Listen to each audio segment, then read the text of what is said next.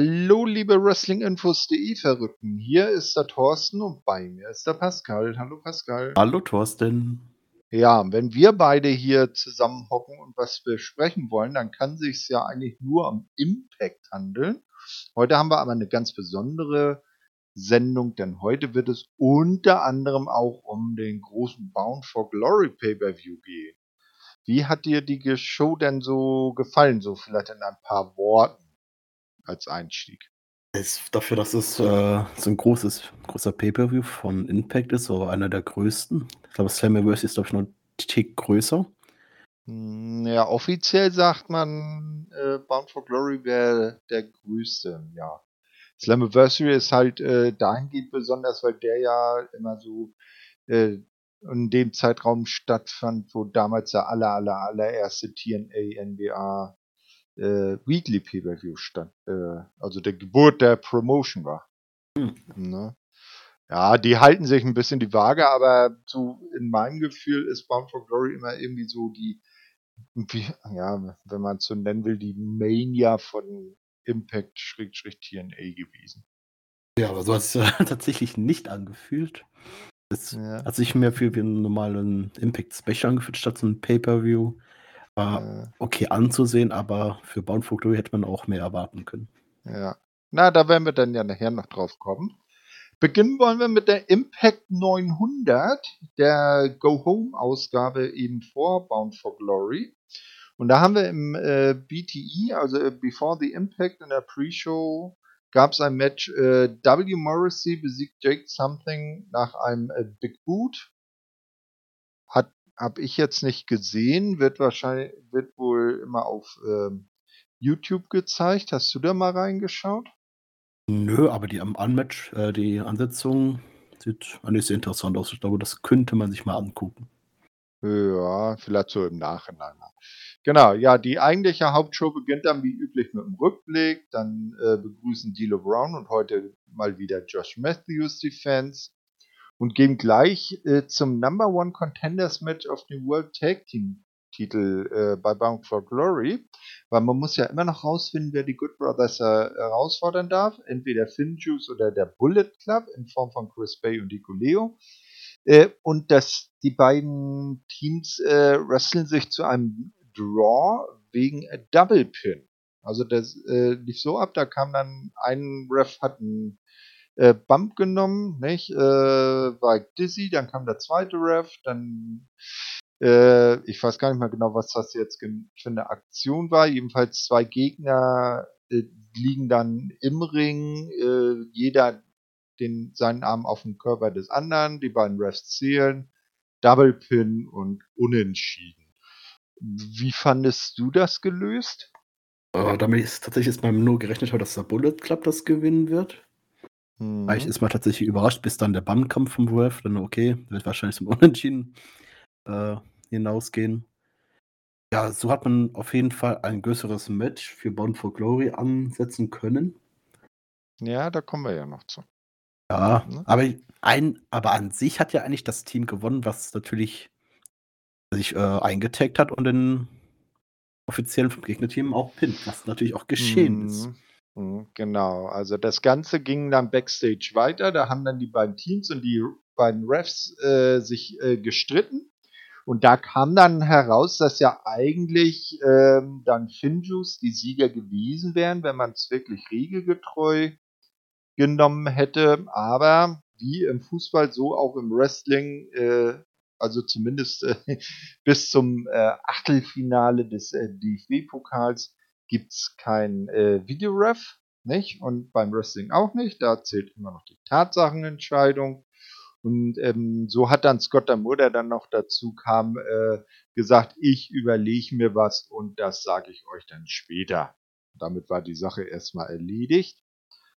Ja, als nächstes haben wir dann ähm, äh, dass D'Lo Brown und äh, Josh Matthews die Card für Bound for Glory kurz vorgestellt haben. Und im Anschluss gab es ein kleines Highlight-Video über Josh Alexander. War jetzt nicht wirklich was Besonderes, ne? Oh, das war fand ich ziemlich interessant. Die Geschichte von Josh Alexander.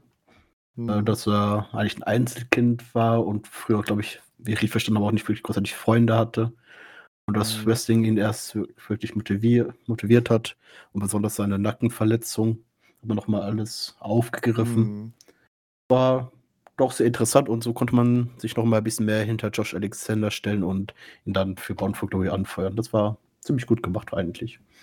Ja, war aber, was ich jetzt meinte, war so das typische Hype-Video auf den Herausforderer, auf das Babyface, das dann, dass man nochmal seine Hintergrundstory bringt, um die Leute dazu zu animieren, mit ihm zu fiebern. Also nicht schlecht gemacht, wahrlich nicht, aber war jetzt auch nichts herausragend äh, Besonderes, was man vorher so noch nicht gesehen hat. Ja, das stimmt, aber das kann man trotzdem immer wieder bringen, um die Leute auch dahinter wirklich das, kennenzulernen. Das auf jeden Fall. Ja, dann sehen wir das nächste Match. Ein äh, Six äh, oder ein, ein Three-Way Tag Team Match und zwar in der Gender. Tennille Dashwood und John Skyler gewinnen gegen ähm, die Kombination Jordan Grace und Falabar, was ich sehr interessant finde, sowie Chelsea Green und Crazy Steve, was nicht minder interessant als Kombination ist, nachdem äh, Tenil Falabar den äh, Spotlight-Kick verpasst hat. Da habe ich jetzt so bei mir gedacht, hm, wozu braucht es so ein Match? Das hat jetzt nicht wirklich irgendwie in irgendwelchen Storylines weitergeholfen, oder? Es hat um den äh, wer ist der neue Titel? Media-Titel? Ach ja, dieser Digital Media Championship. Ja, das alle sechs sind ja Teilnehmer in dem Match, um den ersten äh, Champion zu krönen ja, zu können. Ah, okay. so hat man einfach ein Match aus allen in einen reingepackt und ja, hier ist der also, Aufbau. also das, das Übliche, was man auch aus anderen Ligen kennt, äh, beim Pay-Per-View gibt es ein Multiman-Match und in der Go-Home-Show sieht man auch mal alle auf einmal irgendwie in einem Eight-Man-Tag oder hier in so einem Three-Way-Tag-Team-Match. Ja, auch. Genau. Naja, okay, gut. So, äh, interessanter wurde es dann danach. Heath äh, ist im Ring und ruft Rhino heraus ähm, und will ihn nur endlich überzeugen, doch wieder auf die lichte Seite der Macht, wenn ich es mal so ausdrücken darf, zurückzukehren äh, und appelliert an ihre Freundschaft. Äh, nicht? Und er äh, erinnert auch daran, dass seine beiden Mädels, seine Kinder ihren Onkel Rhino vermissen. Hm, äh, bevor der, der, der kommt dann auch raus, ähm, bevor er aber so seine äh, Entscheidung treffen kann, äh, kommen dann auch Weilen bei Design. Und äh, Eric Young fängt natürlich auch an, Rhino zu belabern. Der äh, geht dann ähm, dazwischen, als sich Weilen bei Design auf Heath stürzen wollen. Äh, als dann aber das so richtig losgeht, äh, geht Rhino wieder und Heath bekommt im, richtig, im, im Ring so richtig die Hucke voll. Ne? Und der Rhino geht wieder weg und keiner weiß, was los ist und wo das hinführen soll. Das wird dann ja später noch äh, erklärt. Wie fandest du das jetzt? Konsequenter weiterer Aufbau, ne? Ja, konsequent weiterer Aufbau. Man hat Wino wieder ein bisschen Emotionen zeigen lassen, so ein gleiches äh, Grinsen bei Onkel Wino. Mhm. Äh, hat auch, auch ihn darauf angesprochen, das siehst du, da bist du auch. Und dann mhm. an dem mhm. Moment, wo er sich so langsam wieder äh, fangen wollte, innerlich. Da kam natürlich Violent bei Design raus. Ich fand es auch gut gelöst, als Wino erstmal Dina weggeschmissen hat. Dann ist mal so ein Goa so langsam angedeutet hat und bevor der mhm. den wirklich ansetzt, geht er dann doch aus dem Ring und äh, entscheidet sich noch für keiner Seite. Ja, das hat so seinen inneren Konflikt noch so gezeigt, ne? Für welche der beiden Seiten, das so wie damals äh, bei, bei Star Wars Episode 6, als Luke dann mit ansehen musste, wie die Flotte zerstört wird und äh, man gesehen hat, gibt er jetzt der dunklen Seite nach, stürzt er sich in den Zweikampf mit seinem Vater oder äh, bleibt er der Held? Und so war das auch ein bisschen bei Rhino, nicht? Äh, kehrt er zurück ins Licht und hilft Heath gegen Violent by Design oder sind Erics Einflüsterungen doch mächtiger? Und im Moment äh, weiß er noch nicht, für welche der beiden Seiten er sich entscheiden soll und geht erstmal wieder. Ja, auch da werden wir dann ja äh, später weitersehen. Äh, nun kommt eine sehr interessante Ankündigung. Ähm, aus Japan ist ja in den letzten Wochen und Monaten ein Mann äh, auf großer Nordamerika-Tour gewesen, war ja fast überall bei AEW, bei äh, Game Changer Wrestling, ähm, wo war er sonst noch? Äh, ich weiß gar nicht, war auch bei ROH. Äh, nee, glaube ich nicht. Aber also er hat äh, ziemliche Tour gemacht und jetzt ähm, hat er also auch Station oder will er Station bei Impact machen und zwar der gute Minoru Suzuki. Und da hat, das war ja das Ding, wo ich dann gesagt habe, scheiße, warum ist Sammy Callahan in diesem Moment verletzt? Weil der wäre so der genau der richtige Gegner für Minoru Suzuki. Eben auch davon aus, wenn er jetzt nicht verletzt wäre, hätte jemand, hätte dann er den Posten später übernommen, jetzt mit Condona hat. Aber kommen wir später eh zu. Aber so mhm. Sammy Callahan gegen Suzuki uh, One, also eins gegen eins, das ist, das wäre schon so eine Traumpaarung. Das hätte ich auch gern gesehen. Ja, ganz genau. Ja, wir werden dann sehen, wie es mit, wie mit Minoru weitergeht. Das sollte ja dann nicht nur bei Matt Cardona bleiben. Ja, aber da kommen wir ja auch noch zu. Als nächstes sehen wir dann das äh, Pick Your Poison Match von Mickey James. Ja, da hatte ja Diana Perazzo als Gegnerin die gute Savannah Evans, also die äh, neue beste Freundin von Tasha Spears, ausgesucht. Hat aber nicht wirklich was geholfen. Mickey James äh, gewinnt nach dem äh, Mickey DDT gegen Savannah Evans. Äh, während des Matches kommt Diana heraus, äh, beobachtet das Match, greift selber nicht ein. Nach dem Match allerdings lenkt sie Mickey ab, ähm, tippt ihr dabei äh, mit dem Zeigefinger auf die Brust, was später noch wichtig werden sollte. Ähm, äh, lenkt sie halt äh, ab und hinter Mickey taucht Matthew Revolt auf und attackiert Mickey für einen Beatdown. Und so schien es in dem Moment erstmal, dass Diana ähm, der Klausel Genüge getan hat, Mickey nicht tätlich anzugreifen. Ja, das war ja so, dass äh, sie dafür ihren Titel riskieren würde, hätte sie Mickey jetzt selber attackiert. So, dann das äh, Heel-Duo, also Diana und Matthew, ziehen dann triumphierend ab und lassen Mickey im Ring zurück. Wie fandest du das jetzt so als äh, Fortführung? Und hast du dir schon gedacht, oh oh, sie hat sie ja doch berührt? Habe ich tatsächlich erst auch gedacht, aber äh, zum Match, dass Mickey James das gewinnen wird, das war ja auch irgendwie klar gegen Savannah Evans, also war das Match mhm. auch eher langweilig, weil man schon weiß, wie es ausgeht. Das mit äh, Diana und Matthew war auch irgendwie klar, dass Matthew Mickey James irgendwie attackieren wird, denn er steht ja nicht mhm. im Vertrag drin. Und das mit dem Finger so, okay, das kann man so oder so sehen. Mal gucken, was da mhm. was irgendwie noch aufgegriffen wird. Aber an äh, sich war ja das ja mhm. ziemlich klug gelöst von Diana, dass es Matthew ja, ja. Mickey James angegriffen hat. Ja, also äh, man kann ihr nicht äh, hinterher sagen, dass sie nicht äh, Grips an der Birne hätte. Ne? Ja, äh, wie das dann weiterging, haben wir dann sofort gesehen. Denn wie gesagt, also Diana und Matthew zogen ja äh, triumphierend ab, wurden aber backstage schon von äh, Scott Damour erwartet. Und der hat dann gesagt, ey Diana, äh, also wenn wir hier jetzt wirklich, äh, schön, wenn, ich das so direkt so sage, so Korinthen also Paragraphenreitermäßig unterwegs wären, dann könnte man deinen Fingerstupser schon als körperliche Attacke ansehen und dann würde ich dir hier und jetzt den Titel aberkennen. Ja? Aber äh, es ist ein zu großes äh, Match für die Bound for Glory Card, das will ich nicht, ver, ähm, nicht verlieren. Ähm, und so kommst du nochmal mit einem blauen Auge dazu. Aber Matthew wird bei Bound for Glory vom Ring verbannt und sollte er auf irgendeine Art und Weise in das Match eingreifen, bist du automatisch dein Titel los. Und dann hat er die beiden zurückgelassen, die darüber natürlich nicht wirklich glücklich waren. Ja, aber so hat man auf jeden Fall schon mal ausgeschlossen, dass es ein unfairer Kampf wird. Mhm. Ja, das auf jeden Fall. Also zumindest, dass erstmal Matthew nicht eingreifen kann. Ne? Oder er greift ja. extra ein, um, um Dörner den Titel wegzunehmen. Aber das würde dann auch keinen Sinn machen. Ja, nee, das, das, das wäre natürlich Blödsinn. Aber man hätte ja durchaus dann damit arbeiten können, dass Diana sich vielleicht von anderer Seite Hilfe holt oder so. Oder er mit einer Maske ja. rauskommt.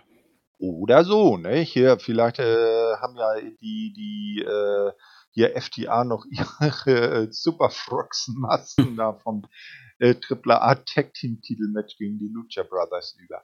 Nein, also, äh, dann ging es weiter mit Brian Myers und seinen Students vom Learning Tree. Und Brian Myers, der war überhaupt nicht glücklich darüber, dass in der Vorwoche so eine krachende Niederlage äh, geschehen ist. Und er wirft Manny Lemons und auch Sam Beal aus der Gruppe. Oh nein. Ne? Sam Beal, sein Student Number One, wird rausgeworfen. Somit besteht der Learning Tree nur noch aus äh, VSK und Ziggy Dice. Aber wie Sam Beal das immer gespielt hat, äh, so, ja, aber bitte deine Adresse aufschreiben, damit wir ja. dir den ja. Müllsekretär schicken können. Ja, genau, und da, dann auch noch diese schöne Anspielung so auf, der, äh, auf das Verhalten, was früher WWE gemacht hat. Ne? Also als sie da äh, diversen Leuten ihre Sachen in Müllsäcken nach Hause geschickt haben. Aber muss man dazu sagen, der Mitarbeiter soll ja wohl auch schon gekündigt worden sein, der dafür verantwortlich Ja, ja, also der, der, der äh, wurde damals äh, fast sofort ge, ge, ge, äh, vor die Tür gesetzt. Und echt geil war, und da, da fand ich, hat WWE auch Humor bewiesen haben sie in irgendeinem ihrer Shops dann Müllsäcke mit dem Aufdruck Property Off rausgebracht. Naja, auch äh, da gibt es Leute mit Humor, man mag es kaum glauben. Aber hättest, äh, hättest du gedacht, dass hm? Sam B. jetzt schon rausgeschmissen wird? Ich hätte, hätte mit echt gerechnet, dass es bei Bound for Glory hm. passiert. Ja, äh, dafür hätten sie eigentlich bei Bound for Glory, ja, hm, ja, da waren, da waren sie ja in, in der, in der äh, Gauntlet for the Gold oder in der Call Your Shot äh, oder Pick Your Shot oder naja, jedenfalls in dem Gauntlet, Call Your Shot Gauntlet Match, ne? Waren sie ja drin und ich weiß nicht, das hätte da nicht so reingepasst. Das äh, äh viel eher, wenn, wenn, wenn jetzt Sam Beal das Ausscheiden von einem Brian Myers verschuldet hätte. Und dann äh, in der Folgewoche hätten sie einen Grund gemacht. Ja, man hätte so machen können. Aber nur ist es so passiert. Der Learning Tree wurde um die Hälfte gekürzt. Ja, und jetzt kann Sam Beer seine große äh, Tour hin zum Babyface starten nicht? Und äh, aus den und sich grundsätzlich nochmal die ganzen Aufzeichnungen, die er äh, im Beisein von Brian Myers gemacht hat, äh, durchgehen und sich merken, ich mach's genau andersrum. Dann wird das auch was und ähm, dann werde ich auch mal eine Redemption gegen Brian Myers bekommen und ihm beweisen, dass ich doch was wert bin. Das ist auch ein Match auf Brian Myers gegen Sam Beal. Wahrscheinlich bei Turning Point hinauslaufen wird, ist ja, ja schon irgendwie klar. Ja, das auf jeden Fall. Und äh, für die jetzt zum richtigen Pay-Per-View wie jetzt Bound for Glory wäre das, glaube ich, auch von der Ansetzung her ein bisschen zu klein gewesen. Das wird so auf so eine Special Card besser draufpassen. Ja, auf jeden Fall. Aber ich bin mal gespannt, mhm. wie das hinausläuft, denn ich kann da noch nicht hundertprozentig sagen, wer das gewinnen wird. Mhm. Ja, da sollte es ja dann äh, bei der äh, 901 im äh, BTI-Segment, äh, im BTI-Fight ja äh, schon eher ein erstes Match in die Richtung geben, aber da kommen wir dann noch zu. Als nächstes sind wir dann im Office von Scott Damour. Der begrüßt DK, also Rosemary und Heather, zum Contract Signing für das Knockouts Tag Team Title Match bei Bound for Glory. The Inspiration, man muss sie auch so aussprechen, weil das Wort wird in dem Fall mit Doppel-I geschrieben, schicken ihren Rechtsvertreter Barrister RD. Wir erinnern uns, das ist derselbe hoch äh, äh, professionelle und äh, fachmännische Anwalt, den damals Diana Ferrazzo sich an Land gezogen hat. Ähm, ja, der sie damals also hervorragend vertreten hat. Ich hoffe, man hat die Anführungsstriche jetzt nicht äh, übergroß gehört. Naja, jedenfalls äh, wird der Vertrag halt von beiden Seiten unterschrieben. Dann erschreckt Rosemary noch den guten äh, AD und die Sache ist dann auch erledigt. War, war jetzt ein Vertrag unterzeichnet, wo den Vertrag unterzeichnet haben und an sich nichts großartig passiert ist. Ja, eine Vertragsunterzeichnung, in der nichts passiert. Ja. Ist ja mal weird, ne? Ist ja mal, weißt du, untypisch. Ja. Naja, obwohl bei Impact sieht man sowas schon öfters. Ja. Also öfters als bei anderen. Ja, bei anderen Promotions kommt ja auch nicht der Anwalt irgendwie dahin und unterschreibt den Vertrag. Das fand ich, das fand ich schon ein bisschen passend. Das wäre jetzt ein bisschen blöd gewesen, da Cassie Lee und äh, hier äh, Jessica McKay schon auftreten zu lassen. Das war schon äh, ein guter Kniff, um ihren ersten physischen Auftritt bei Impact wirklich bei Bound for Glory stattfinden zu lassen. Es geht auch schwer, die da unterschreiben zu lassen, wenn sie gar nicht vor Ort sind. Also. Naja, aber er, er war ja ihr Rechtsvertreter. Ne? Ja. Und vielleicht hätten sie den Vertrag gar nicht verstanden. Wir erinnern uns ja an die Herausforderung an die Kay, als dieses äh, die äh, Nachricht, äh, als Gia Miller diese Nachricht vorgelesen hat und am Ende ja drum gebeten wurde, äh, das Ganze dann auch nochmal mit australischem Akzent vorzutragen. Äh, vielleicht war der Vertrag ja eben nicht in australischem Englisch verfasst und dann hätten die gute Cassie und die gute Jessica den ja gar nicht verstanden und deshalb war es vielleicht gar nicht so unschlau, äh, sich einen amerikanischen Anwalt zu nehmen. Ja, das stimmt, aber ich hätte mir wahrscheinlich ja. einen anderen Anwalt genommen, aber äh, ja, naja, Australien ist weit weg von den USA. Vielleicht kann man da Impact nicht im Fernsehen gucken. Wer weiß das schon. Na gut, also das Match ist dann auch festgesetzt. Jetzt gibt's dann im äh, letzten äh, Match des, äh, dieser Show gibt's dann das Aufeinandertreffen von Trey Miguel und Alex Zane. Wir erinnern uns ja, die beiden waren ja Teil eines der Qualifikationsmatches für das ähm, X-Division Titelmatch bei Bound for Glory. Da hatte ja der gute Trey Miguel dann äh, diesen Three-Way gewonnen, allerdings nicht äh, als äh, hat er nicht Alex Zane gepinnt, äh, sondern den dritten Gegner und dann hat Alex Zane Ansprüche angemeldet, ja Moment, du hast mich ja nicht besiegt und ich will dir jetzt zeigen, dass ich doch der Bessere bin. Hat irgendwie nicht geklappt. Er musste sich dann auch dem Meteora, also Trey Miguels Finisher, geschlagen geben. Nach dem Match tauchen dann Trays Gegner bei Bound for Glory auf, nämlich Steve Macklin und El Phantasmo. Es kommt zu einem großen Brawl der drei. Und äh, ja, das war's dann im Prinzip auch. Da gab's jetzt keinen großen Sieger, der da noch irgendwie triumphiert hat. Die wurden dann getrennt und dann war's das auch. Ja, ne? typischer Aufbau. Äh, aber ich muss sagen, Trey Miguel und Alex Zane im Match zu packen, das ist immer sehr ansehnlich. Ich glaube, Alex Zane wird vor allem im Bereich mhm. X-Division auch irgendwann mal in der Zukunft den Titel holen. Ja, auf jeden Fall. Also der ist ein guter Mann, den kann man sich äh, in Anführungsstrichen warm halten. Ne? Äh, und dann später mal gegen ja, vielleicht dann nochmal auspacken gegen Trey Miguel oder wenn mal ein anderes Face den Titel hat, wäre der schon der Herausforderer. Jeden Fall, also im X-Division-Bereich top. Im Main Event mhm. würde ich vielleicht noch nicht sehen, aber auch der Aufbau für den X-Division-Titel mit. Ja, war halt ein Turnier und jetzt stehen die drei Teilnehmer da, aber auch von jeder Klasse irgendwas, ne? Technik, mhm. Geschwindigkeit und Kraft, alles mit dabei und das hat mich schon ein bisschen gehypt auf Bound for Glory. Genau. Ja, dann äh, ist die Show aber noch nicht zu Ende.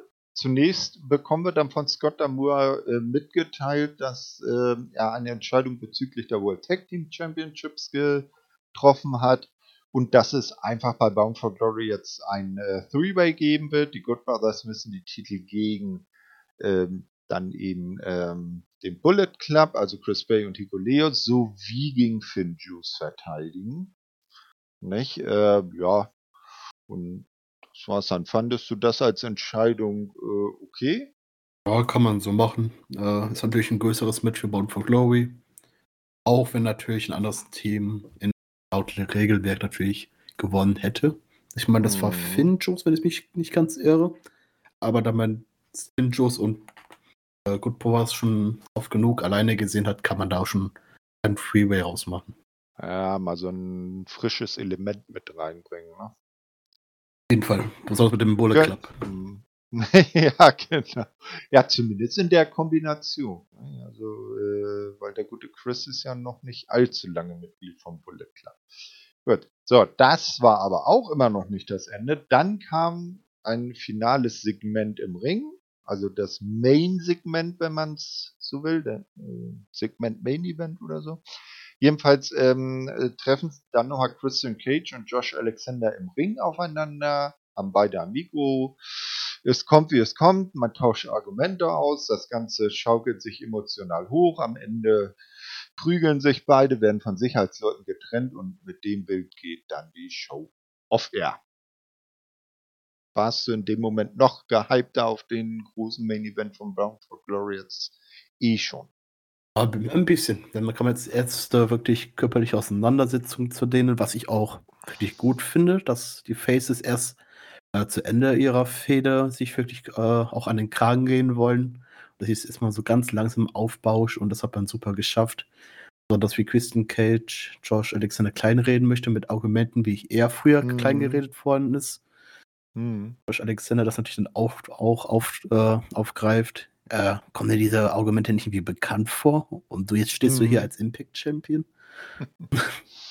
ja, das war schon ne, der, das Bully-Opfer, das selber zum Bully wurde, sozusagen. Ich fand die ja. Promo sehr gut und hat mich auf jeden. Fall auf mhm. den Main Event gehypt. Ja. Und hat dir diese Impact 900 äh, als Go-Home-Show für Bound for Glory so als Ganzes gefallen? Ja, war okay. Hat man alle Storylines aufgebaut äh, für den Pay-Per-View. Waren auch nur vier Matches, was ich wieder super finde. um, mm. um mehr sich wirklich auf Storyline-Aufbau für den Pay-Per-View da war, statt auf die Matches. Das war, war gut. Auf jeden Fall, ja. Wollen wir dann zum großen Event kommen? Ja, sehr gerne.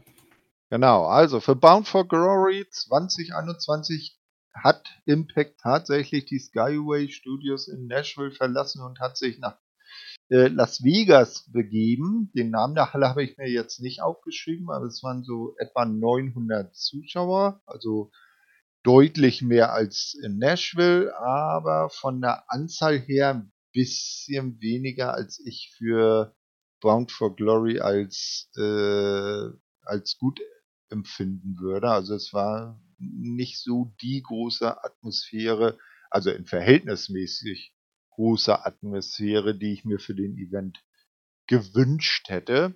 Ja, und äh, Las Vegas, wir wissen ja, das ist ja der alleinige Grund, warum wir das groß, den großartigen Swingers Palace nicht mehr zu Gesicht bekommen werden. Allein aus dem Grund ist doch der, die Veranstaltungshalle doch optimal, dass wir uns das nicht mehr antun müssen. du Banause. So. Äh, bei Bound for Glory gab es auch eine Pre-Show. In der Pre-Show äh, wurde dann der erste oder die erste, weil das war ein äh, Multi-Person-Match, äh, Digital Media Champion gesucht und am Ende wurde es eine sie, denn Jordan Grace sich Crazy Steve, John Skyler, Falabar, Chelsea Green und Madison Rain, indem sie äh, am Ende äh, den guten Skyler dann pinnt und eben erster Digital Media Champion von Impact wird.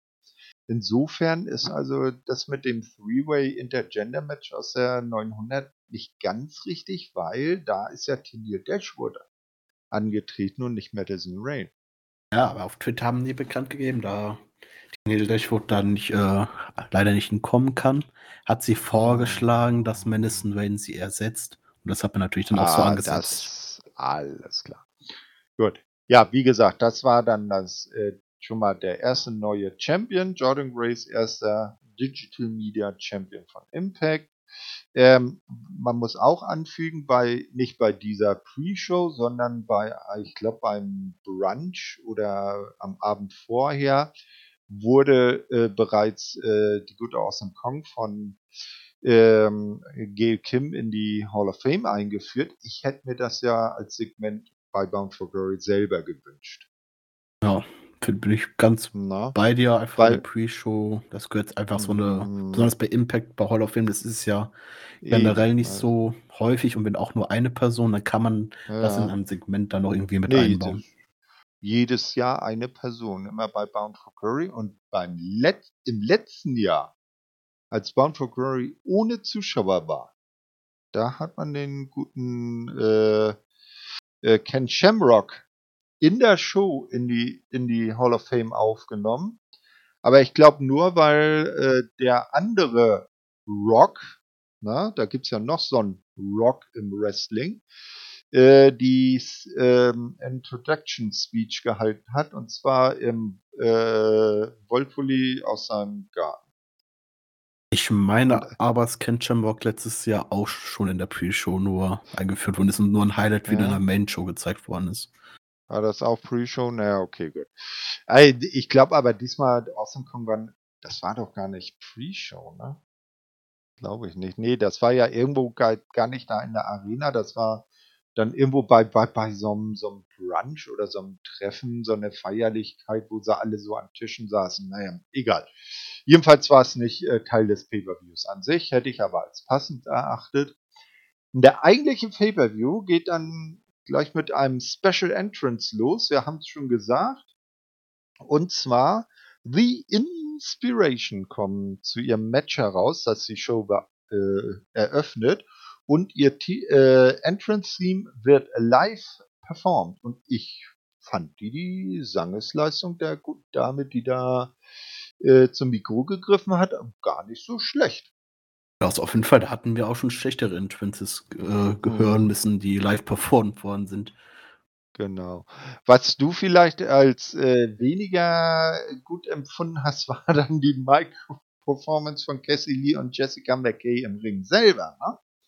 Wir wissen ja, was sie äh, früher so ikon für ikonische Sachen von sich gegeben haben und ihre inspirierende Ansprache stieß irgendwie ins selbe Horn. Ne? Ja, man musste irgendwie erahnen, was für Wörter die gesagt haben. Man macht ein Gequietsche da. Aber an sich sind die beiden natürlich an Mikrofon wirklich top und ja, und dann gegen die Kate, das war, glaube ich, ein guter, ein gutes Debütmatch, muss ich mhm, Auf jeden Fall. Ähm, naja, das ist halt der australische Akzent, den versteht ja eh keiner. Ob ich, dass jeder Australier so rumquietscht wie die beiden. Also. Meinst du? Ja, beweis mal das Gegenteil. Ja, ähm, es hat aber DK nichts geholfen. Inspiration gewinnen das Match und sind in ihrem Impact-Debüt gleich Knockouts Tag Team Championessen geworden. Ja, also auch sehr überraschend. Obwohl man konnte vielleicht ja schon ein bisschen damit rechnen. Und ich bin jetzt mal gespannt, wie deren Title Reign wird. Ne, wer so die nächsten Herausforderer werden und äh, wie die beiden das verkaufen werden. Ich glaube, die nächsten Herausforderer wird Decay sein mit Rosemary und Havoc, weil sie ihr Titelrückmatch haben wollen. Meinst du das? Ne? Wir werden sehen. Also bisher ist ja noch keine neue, noch kein neues Titelmatch angesetzt. Ja, äh, während dann die beiden beiden Australierinnen noch im Ring äh, feiern. Äh, wird dann, gehen dann Dilo Brown und Matt Striker, die am Kommentatorenpult äh, Ringside sitzen, dann schon mal die Card für den Abend durch. Irgendwann sind die äh, neuen Knockouts Tag Team Championessen dann auch weg. Und so kann es dann zum nächsten Titelmatch kommen, und zwar zum Freeway um den vakanten X-Division Title. Und hier hat, schafft es dann der gute Trey Miguel, gewinnt gegen Steve Macklin und El Phantasmo durch einen Meteora gegen El Phantasmo und wird neuer X-Division Champion. Und das war doch schon mal ein sehr gutes Match. War ein sehr gutes Match und ich glaube, ich hätte dieses Match auch lieber als Open Opener gesehen. Das wäre, glaube ich, angebrachter gewesen. Mhm. Miguel jetzt den Titel zu geben, derjenige, der noch bis jetzt noch gar nicht einen Titel hatte, okay, von die äh, Partei hatte noch, glaube ich, auch eh noch keinen Titel gehabt, aber Miguel hat es auch mal verdient, den Titel zu haben. Ist auch, glaube ich, auch der glaubwürdigste X-Division Champion, denn ich glaube, El Phantasmo wird jetzt nicht mehr so oft bei Impact auftreten. Nach Bound for okay. Glory und Steve Macklin, ja, dann hast mhm. du halt mhm. direkt einen Gegner für Trey Miguel, war ja nicht Nö, das, das wurde ja dann auch äh, verhältnismäßig schnell klar, dass dann Steve Macklin auch der erste Herausforderer für den neuen Champion werden wird, aber da kommen wir dann noch zu. Ja, also Trey seinen ersten Titel geholt. Phantasmo ist halt einfach nur ein Gastwrestler und äh, da dem jetzt den X-Division-Titel geben, wenn er nicht längere Zeit da bleibt, das wäre ja auch sinnlos gewesen. Ja, das stimmt. Ja, aber wäre ein typisch mhm. X-Division Championship Match. Mhm. Ganz halt schnell, Gute, keine Pause.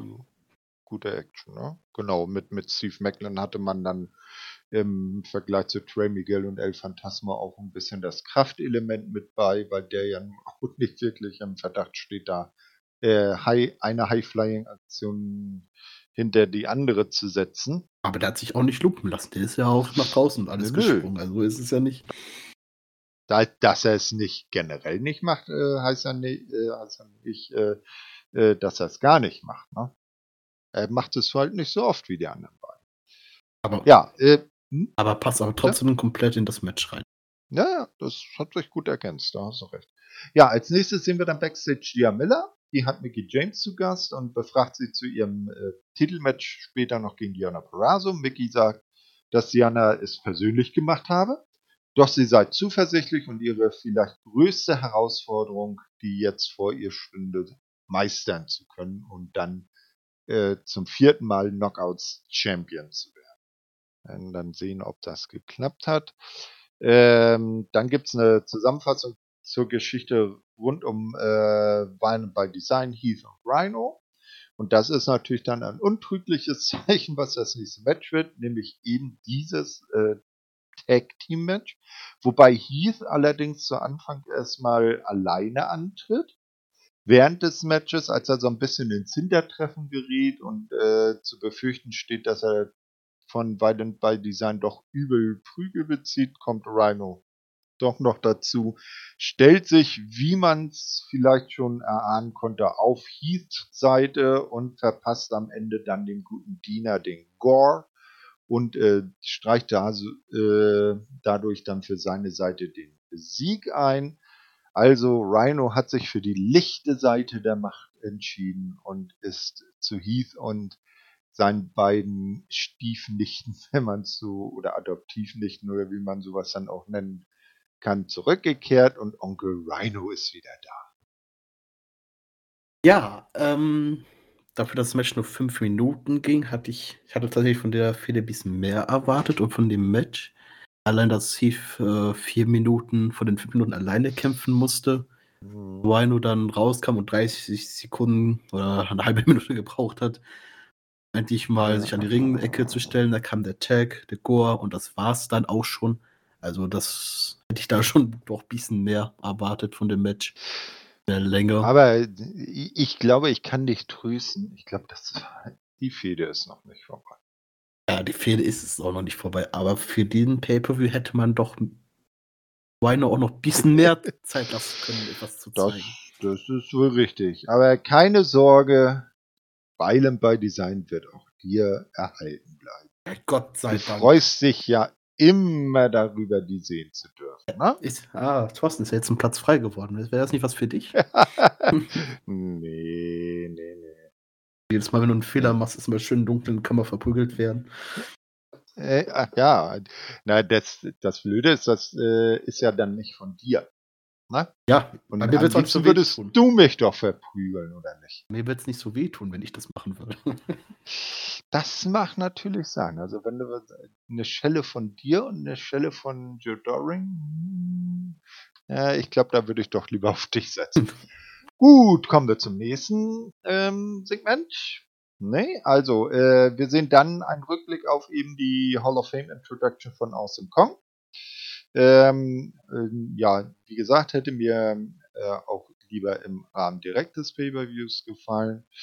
Ähm, dann noch einen kurzen Rückblick eben auf das äh, Match um die Digital Media Championship und dass Jordan Grace die erste Championess gewesen ist. Die steht dann auch gleich zusammen mit Rachel Erring backstage zum Interview bereit, was aber nicht lange geht, weil Moose und W. Morrissey doch wichtiger sind als ein die neue Championess und das Ganze unterbrechen und äh, über ihr gleich folgendes Call Your Shot Gauntlet Match sprechen. Ja. Ja, und dann haben aber nichts wirklich Neues gesagt und äh, sie werden alle anderen rausschmeißen und es dann unter sich ausmachen. Ja.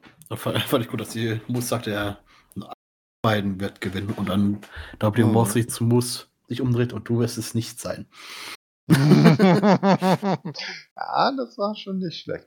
Ja, dann geht's äh, also in dieses äh, Gauntlet-Match. Und das Gauntlet-Match, das hatte ich ja beim letzten Mal schon gesagt, ist also so aufgebaut, dass wie beim Royal Rumble erstmal die Teilnehmer in festen Zeitabständen nacheinander in den Ring kommen, äh, dass äh, dann eine auch richtige Battle Royale stattfindet, also äh, man fliegt raus, wenn man übers oberste Seil fliegt, aber auch wenn man Pinfall oder eine Aufgabe im Ring erleidet. Ja, äh, und wenn dann nur noch zwei Personen im Ring übrig sind, fechten die das Ganze dann final in einem stinknormalen One-on-One-Match aus. Ähm, und die acht, ja, 18 Teilnehmer kamen. Am Ende, oder 20 Teilnehmer kamen insgesamt. Am Ende waren dann die letzten beiden Moose und Matt Cardona. Und ja, der, der sich jetzt den Titelshot aussuchen kann auf jeden Titel, den er will, ist Moose. Ja, also und wann und wo er möchte, ne? Ja, ganz genau. Ne? Also im Prinzip so ein Ding wie der äh, Money in the Bank Koffer bei WWE. Ne? Every time, everywhere. Also immer schön einen Ref im Schlepptau haben. Man weiß ja nie, wo man ihn braucht. Bin mal gespannt, wie lange er braucht, das einzulösen. ah, ja. ja, wir werden sehen. Ähm, vielleicht äh, äh, Notable Mentions noch. Ähm, es gab zwei Gastauftritte, von denen einer vielleicht auch ein bisschen länger dann bei Impact bleiben will. Einmal der gute Rocky Romero, ne, seines Zeichens ja auch bei New Japan Pro Wrestling Strong, also dem US-Ableger von New Japan unterwegs. Und der andere war die größ der größte Held der WCW, der Kiss Demon ist wieder da. Und, und er kann nicht zum Ring. Ja. ne, und er, äh, äh, du fragst dich jetzt, wer zum Geier ist der Kiss? Ja, das denke ich mir und ich, nachdem ich ihn im, im Ring gesehen habe, will ich ihn auch gar nicht kennen. Also. ja, da, da äh, weißt in etwa, welche, äh, welches Standing er damals bei der WCW hatte, wenn das denn überhaupt immer noch die gleiche Person ist. also kurzum, der Kiss Demon ist halt ein äh, ziemlich großer Mensch, der sich anmalt wie Kiss, diese äh, 70er Jahre Glamrock Band und jetzt blabbert mir hier das äh, der gute Ben im WhatsApp rein, also aus damit. Ja, also ähm, malt sich dieses berühmte Facepaint von Gene Simmons, glaube ich, aufs Gesicht und ist halt auch ein Demon. Ja, der, die beiden waren damit bei, hat aber nicht wirklich was geholfen. Und Moose ist jetzt also der äh, in dem Fall nicht Kofferträger, sondern er hat einfach einen kleinen Pokal aus dem nächsten Pokale-Shop bekommen und das war's dann. Ja, das war's.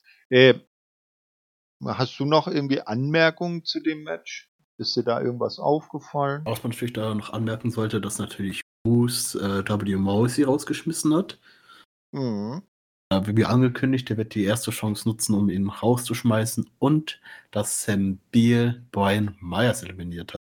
Mhm. Nachtigall, ich höre dir trapsen. Und der gute Moose ist konsequent, weil er hat bisher immer seine Ansagen eingehalten und er lügt nicht. Ja? So, so, schlecht wie man seinen Charakter finden kann und seine Motive, Moose ist ehrlich. Frag mich, warum W. Morris so überrascht geguckt hat.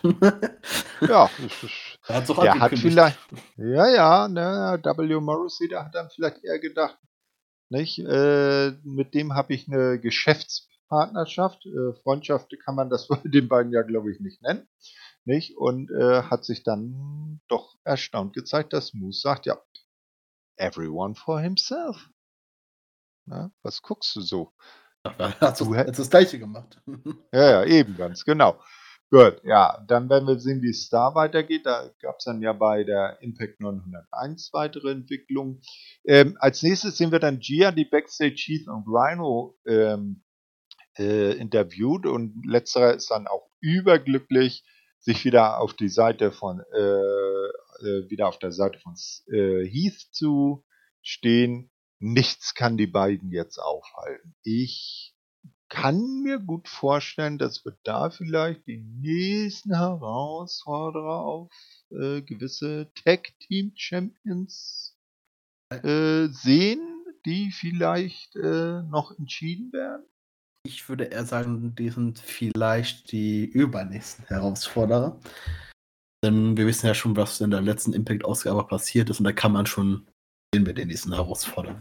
Mhm. Genau, und ich glaube, es kommt auch nicht von ungefähr, dass dieses Interviewsegment direkt vor dem Einspieler zum nächstfolgenden Match, nämlich dem World Tag Team Championship Match, äh, gezeigt wurde. Und selbiges äh, gewinnen die Good Brothers. Also die Good Brothers verteidigen tatsächlich ihre Titel gegen den Bullet Club und Finn Juice. Ähm, hier bleibt anzumerken, das Ganze natürlich wieder nicht ganz sauber. Denn äh, Finjus äh, oder in Person von Juice Robinson hat seinen Finisher gegen äh, Chris Bay durchgezogen. Dann hat Carl Anderson die Gunst der Stunde genutzt, hat sich selber eingetaggt und einfach nur noch das Cover angesetzt. Und perfekt war die Titelverteidigung.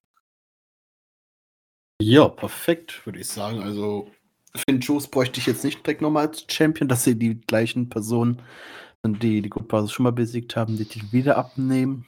Dass es gerade mhm. hin und her gibt, wäre jetzt nicht so meins. Ähm, ja, dass der Bullet Club das nicht gewinnt, war irgendwie auch klar, dass Hikuleo nicht ewig bei Impact bleiben wird. Mhm. Ja, dann lass man lieber die Titel bei den Good Brothers, die dann die Titel auch noch schön bei AEW zeigen können. Ist nee, äh, die sind schon eine ganze Zeit nicht mehr bei AEW zu sehen gewesen. Ja, die kommen aber bestimmt hin wieder. Also so ist es ja. Ja, es soll, es soll, es soll ja diese Zusammenarbeit zwischen AEW und Impact soll ja erstmal vorbei sein. Oh, okay, habe ich tatsächlich nicht bekommen. Ja, ja. War wohl nur auf eine bestimmte Zeit angesetzt, aber das soll ja nicht heißen, dass man nicht immer mal wieder trotzdem Leute äh, äh, austauschen kann. Ne? Ja, äh, also die Good Brothers bleiben Tag Team Champions. Dann sehen wir jetzt noch ein kleines Hype-Video für Minoru Suzuki. Der wird sich dann demnächst, wie gesagt, in der Impact Zone äh, sehen lassen. Dann gibt's auch noch ein kleines, äh, äh, einen kleinen Einspieler, wo Christian Cage seine Gedanken zum Match gegen Josh Alexander zum Besten gibt. Also auch nicht wirklich was äh, Besonderes. Wir haben ja schon was zu Josh Alexander gesehen. Also muss es folglich auch was zu Christian Cage geben. Hast du zu einem der beiden Segmente noch irgendwas zu sagen? Anmerkungen oder so? Oh, nö. Christian Cage kennt man ja eigentlich. Genau. Dann kommt der Co-Main Event of the Evening, das Match um die Knockouts äh, Singles Championship. Ich hätte jetzt mal Tag Team Championship gesagt, aber das haben wir ja schon. Also, äh, Diana Perazzo verteidigt gegen äh, Mickey James und wir wissen ja, der gute Matthew Rebound darf sich ja nicht am Ring sehen lassen oder irgendwie eingreifen, dann ist Diana instant den Titel los. Ja, und im One-on-One -on -One zeigt sich dann, dass Diana der äh, wesentlich erfahrenen Mickey James nicht gewachsen war, die gewinnt am Ende per DDT und wird zum vierten Mal Knockouts Championess. Und das hat zur Folge, dass Diana sich schleicht und am Ende auch bei der nächsten Impact erstmal nicht zu sehen ist. Ja. Das als kleiner Voraus. Also diese Niederlage hat der guten Frau Peroraso doch äh, merklich zugesetzt. Ja, sie hat ja haufenweise gute Wrestlerinnen geschlagen und dann aus ihrer Sicht die alte Mickey James. Äh, Mickey James ist natürlich nicht äh, meine Aussage, ne? Nee. das ist, sind Dianas, äh, Dianas Worte. Entschuldigung, ja. Diana. Nee, das war eine andere. Nein, Dianas Worte. Schlagen geben mhm. muss. Aber ich muss genau. aber auch sagen, Mickey James jetzt als neuer Champion ist. Oder natürlich jetzt auch mal Zeit, dass der Titel wechselt und Ich würde sagen, mhm. sie ist auch noch nicht komplett eingerostet im Ring, dass man sie auch noch gut nee, als zeigen kann. Definitiv nicht. Ne? Also die gute Mickey, äh, die hat's noch gut drauf. Da bin ich äh, ganz deiner Meinung. Ja, da werden wir dann äh, sicherlich auch äh, nachher noch sehen, wie es da weitergeht. Ähm, Im äh, vorletzten, also im letzten Segment, äh, sehen wir dann nochmal D'Lo Brown und Max Striker, die bekannt geben, dass der nächste Impact Pay-Per-View, nämlich Hard to Kill, im Januar in Texas stattfinden soll.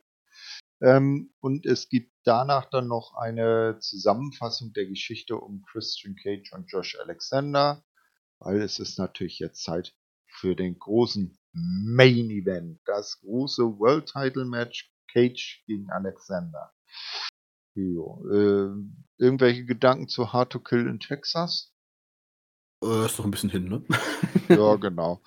Und äh, zu, zu der Zusammenfassung weil müssen wir, glaube ich, auch nicht mehr viel sagen, ne?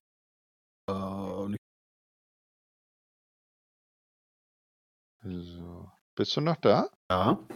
Ah, jetzt bist du wieder zu hören. Du warst eben etwas abgehackt. Okay, äh, aber wieder besser. Ja. Ja, ja, alles wieder gut, alles wieder gut. Äh, also habe ich das richtig interpretiert? Du sagst keine weiteren Gedanken zu der Zusammenfassung. Nee, keine weiteren. alles klar. Gut, also dann der große Main Event und die beiden haben sich wirklich ordentlich gegeben.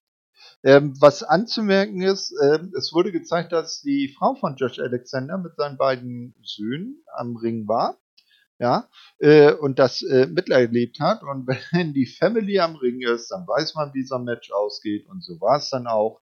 Am Ende musste sich Christian Cage dem Ankle Lock schlagen geben, tapped out und Josh Alexander ist zum ersten Mal Impact World Champion, feiert auch, die Family kommt in den Ring und äh, alle vier feiern zusammen und es hätte so schön das Ende von Bound for Glory sein können, wäre da nicht ein gewisser Herr mit einem gewissen Pokal und einem Referee im Schlepptau gewesen. Moose taucht auf, äh, callt seinen Shot, ne? also äh, löst seinen Title Shot ein. Spear 1, 2, 3, der neue Impact World Champion Moose. Damit geht die Show dann zu Ende. Ja, ähm, das war zum Match Josh Alexander gegen Christian Cage. Das war wirklich sehr gut. Äh, Christian mhm. Cage konnte auch Josh Alexanders Tempo gut mithalten.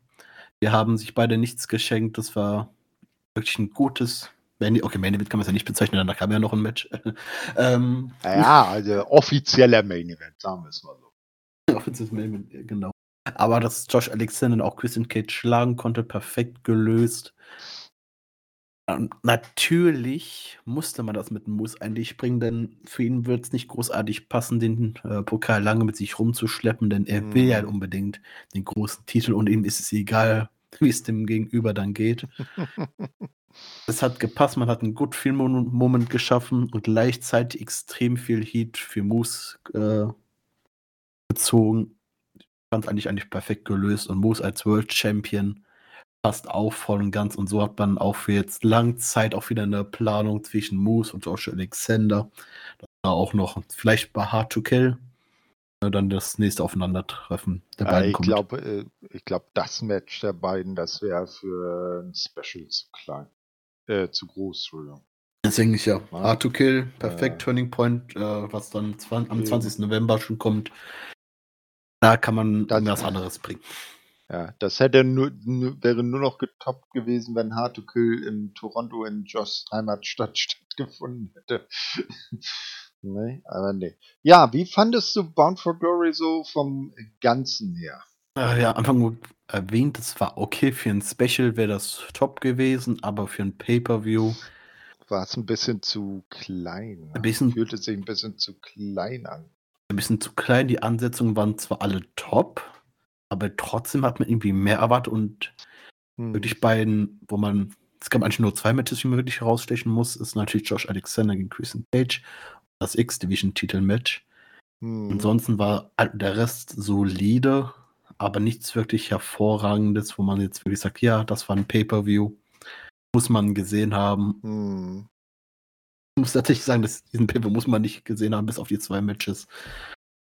Da reicht ein Highlight-Video ja. Ja, aber es wäre jetzt auch keine Zeitverschwendung, wenn man sich's anguckt. Es gab halt nur drei besondere Momente bei so einem großen Pay-Per-View. Das war einmal der äh, Special Entrance von The Inspiration, halt mit dem Live-Gesang und dass Rocky Romero und der Christine im Gauntlet-Match angetreten sind.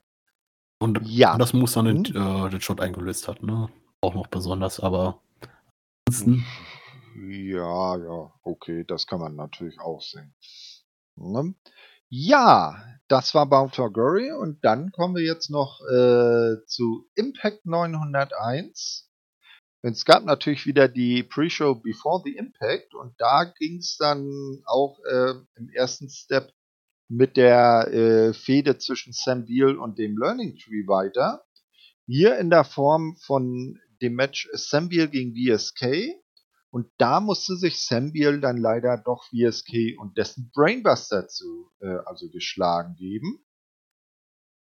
Jo. Das war also der erste Schritt hin zur Redemption gegen Brian Myers war erstmal nicht erfolgreich. Ja, das wird dann wahrscheinlich so ganz langsam aufgebaut, dass im CMB wahrscheinlich als nächstes gegen Siki Dice dran darf, er den dann wenigstens schlagen kann. Mal gucken, vielleicht wird es ja zum äh, Impact Special ein Tag Team Match irgendwie geben und dann zu Hard to Kill Brian Myers gegen Sam. Ja. Ja, als nächstes äh, kommt dann die Show, äh, Haupteröffnung der Show. Ein kurzer Rückblick auf Bound for Glory. Dann äh, sehen wir Moose im Ring, der als neuer World Champion die Show eröffnet und äh, halt äh, ein paar äh, salbungsvolle Worte verliert, äh, wird aber ziemlich schnell von Eddie Edwards und seinem Singapore-King unterbrochen kann diesen aber verhältnismäßig easy abwehren. Security ist da, bringt Eddie backstage. Dann taucht auch noch Josh Alexander auf, der natürlich einen stinke Wut auf äh, Moose hat, weil nicht so sehr wegen dessen äh, Call Your Shot äh, eincashen, wenn man es so nennen darf, sondern weil äh, währenddessen halt noch äh, die Family von Josh Alexander im Ring war. Ja. Ähm, die beiden fangen dann einen Brawl an. Ähm, der gute Moose flieht irgendwann in die Fans. Und bevor Josh ihm hinterher kann oder Moose sich wieder in den Ring traut, setzt plötzlich die Musik von äh, Minoru Suzuki ein. Der kommt dann auch raus, stellt sich face to face mit äh, Josh Alexander, verpasst ihn ein paar harte Schellen, die bei Josh Alexander auch eine amtliche äh, Platzwunde hervorrufen am Mund irgendwo, hat jedenfalls ordentlich geblutet. Dann will sich Josh wieder äh, Moose zuwenden, das mag Minoru aber gar nicht. Und bevor da was ordentliches passieren kann, ist auch wieder äh, die Security da und hält äh, äh, beide auseinander und Moose sucht dann sicherheitshalber mal das Weite. Muss tatsächlich sagen, der Opener war eigentlich super gewählt. Man hat Stories für die Zukunft zeigen können mit Eddie Edwards und Moose, äh, Moose und Josh Alexander, Josh Alexander gegen Suzuki. Äh, das ist, glaube ich, somit der perfekte Opener, den du nach einem Pay-Per-View machen kannst, um erstmal mhm. dich zeigen kannst, was dich in der Zukunft erwartet und dich so die Zukunft auch schon mal hypen kannst. Also ich fand mhm. das alles perfekt gelöst und ich freue mich dann nach dem enttäusch äh, Anführungszeichen enttäuschenden Pay-Per-View jetzt auf die nächsten Shows für die Stories. Hm. Ja, zum Beispiel, dass man dann bei Turning Point George Alexander gegen Minoru Suzuki bringt. Ne? Äh, weil der ist ja nur der erste Stolperstein, den er dann auf dem Weg zur Redemption gegen Moose aus dem Weg räumen müsste. Und äh, dann Hard to Kill das große Rückmatch gegen Moose und dass er dann auch endgültig seinen seine Title Reign antreten darf, weil diese paar Sekunden am Abend von Bound for Glory darf man, kann man ja nicht wirklich als Title Reign ansehen. Ja, und dann Moose gegen Eddie Edwards bei Turning Point könnte man natürlich dann auch noch irgendwie mit. Ja, einbauen. so als erste äh, Titelverteidigung von Moose, nicht? Die er dann noch aus äh, wie auch immer äh, übersteht. Das äh, würde ja passen. Genau, danach sind dann Matt Striker und D'Lo Brown, die äh, sprechen über das äh, über die beiden World Title Matches am Ende von Bound for Glory. Ist natürlich nach dem Segment davor nicht verwunderlich. Und geben bekannt, dass der neue X-Division Champion Trey Miguel im ersten Match der Show seinen Titel jetzt gegen Rocky Romero aufs Spiel setzen wird. Und die beiden haben dann auch ein echt gutes Match. Am Ende gewinnt Trey Miguel mit dem Meteora, bleibt Champion. Nach dem Match äh, feiert er, wird dann aber von Steve Macklin attackiert. Der lässt Trey wissen, dass er, da er selber nicht gepinnt wurde, noch lange nicht mit äh, Trey fertig sei und zieht dann von dann. Ja, erstmal was zu dem Match mit Rocky. Wie hat dir das gefallen?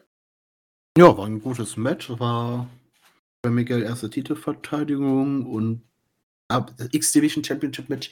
Das ist so ein Match, was eigentlich bis jetzt noch nie wirklich enttäuscht hat. Das kann, kannst du immer bringen, besonders als Opener. Hat super in die mhm. Show geleitet, also auch schon nach der Promo und bis jetzt eine super Impact-Ausgabe. Da habe ich mich wirklich noch extrem gefreut. Genau. Ja, ich fand's auch gut. Äh, ich sehe Rocky immer sehr gerne.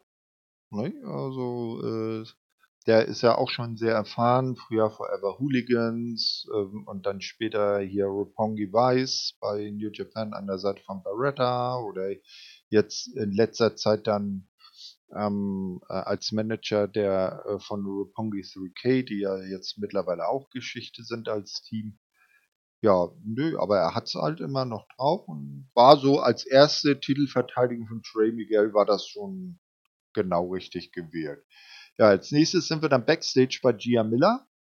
Die hat nämlich äh, Jordan Grace und Rachel Ellering an ihrer Seite. Es geht natürlich im ersten Moment mal um den äh, Titelgewinn von Jordan Grace und Rachel sagt, ja, ich bin ganz stolz auf sie und so weiter und so fort. Äh, dann kommen Tasha Steels und Savannah Evans dazu und Tasha zieht ein bisschen über Rachel her und meint, ja, ich habe dich ja aus dem Gauntlet-Match geworfen, hehehe, hast ja nicht gewonnen.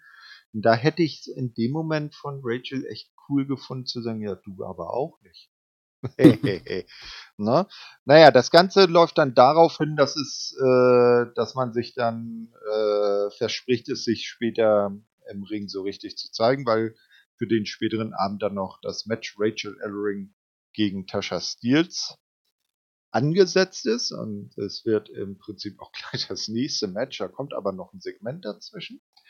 Und zwar Steve Macklin ist äh, immer noch backstage unterwegs und äh, hat eine Kamera gefunden und erklärt erneut, dass Trey Miguel, dass er mit Trey noch nicht fertig ist.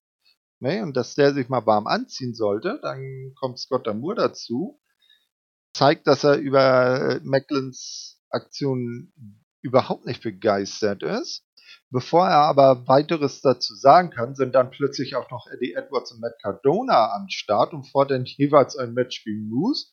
Damour der natürlich wieder völlig genervt von allem und jedem ist, sagt, dass er zu, dass aber zunächst auch Josh Alexander ein berechtigtes Anrecht auf ein Match gegen Moose habe.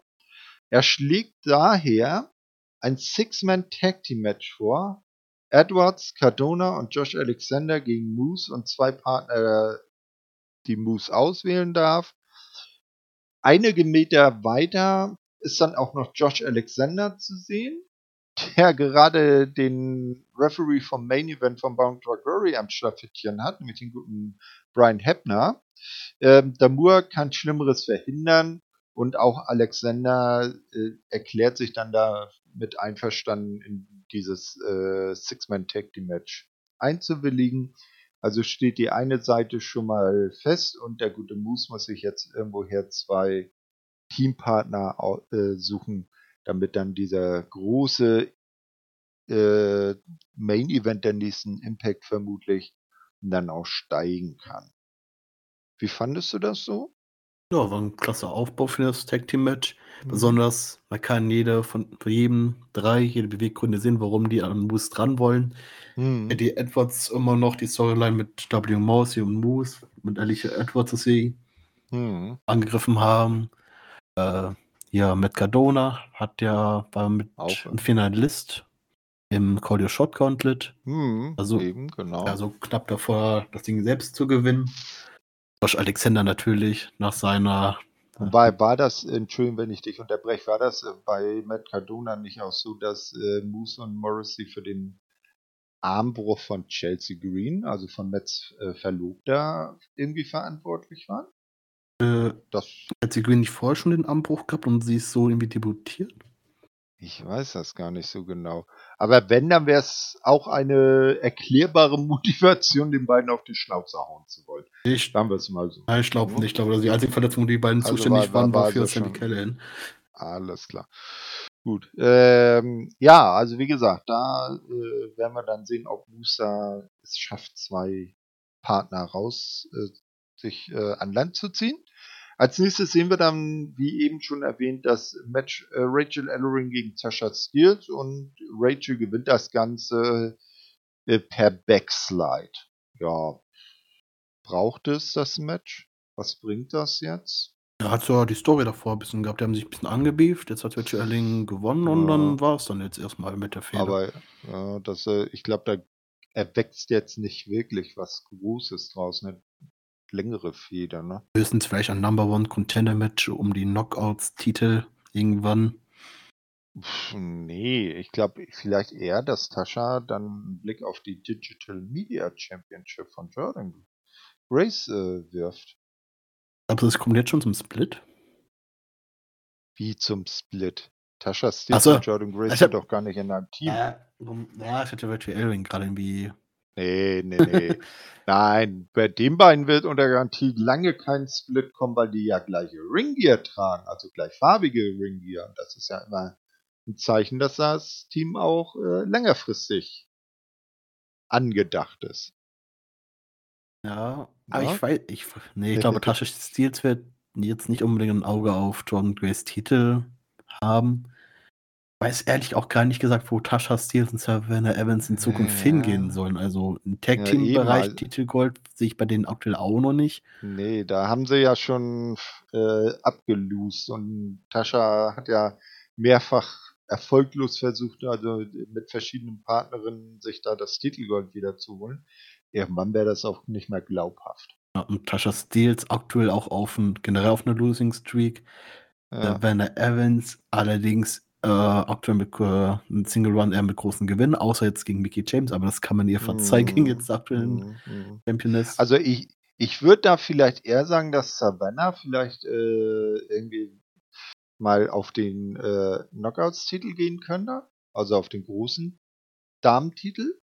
Nicht? Äh, und Tascha, die hat ja, also der, der, der Hintergrund der Digital Media Championship ist ja, ähm, es sollen primär Leute darum antreten, die äh, einen großen Einfluss im, äh, in den digitalen Medien haben. Ja, und Titelmatches finden vornehmlich dann, wenn bei YouTube oder bei Impact Plus statt, weil das ja auch Internetquellen sind.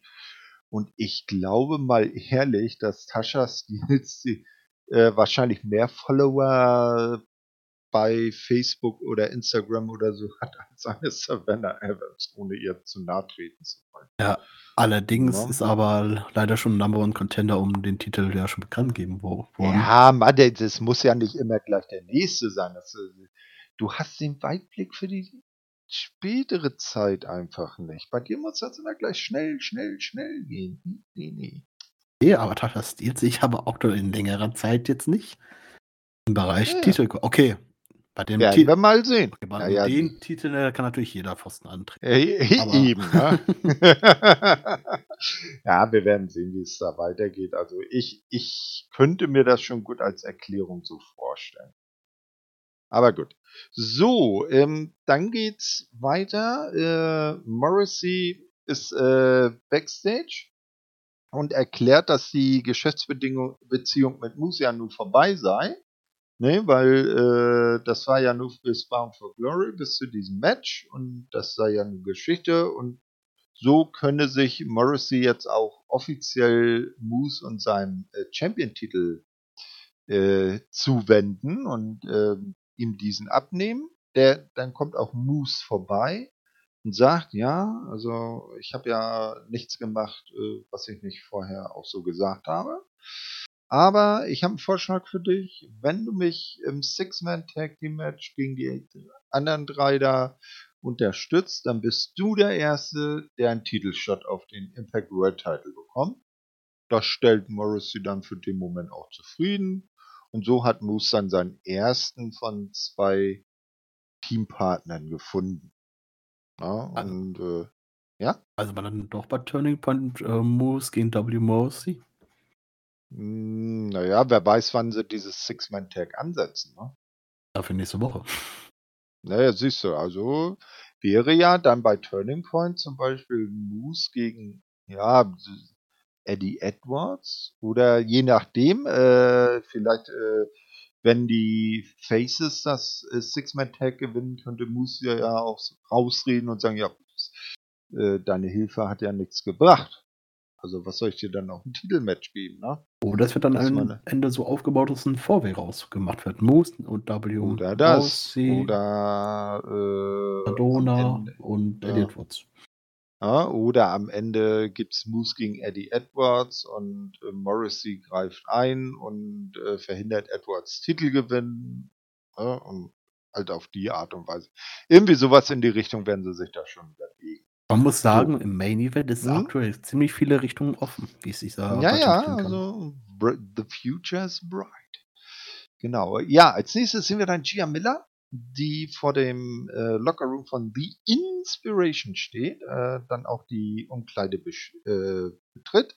Und wir sehen dann so äh, Cassie Lee und Jessica McKay da so ähm, feudal sitzen, nicht? daneben dann so ein, zwei Diener, die so äh, Shampoos bereithalten und Häppchen und so. Also die beiden lassen sich da echt gut gehen, haben auch ihre Titelgürtel dabei. Ja, äh, und, und begrüßen Gia auch ganz freundlich. Ähm, dann fängt die aber an, Fragen zu stellen.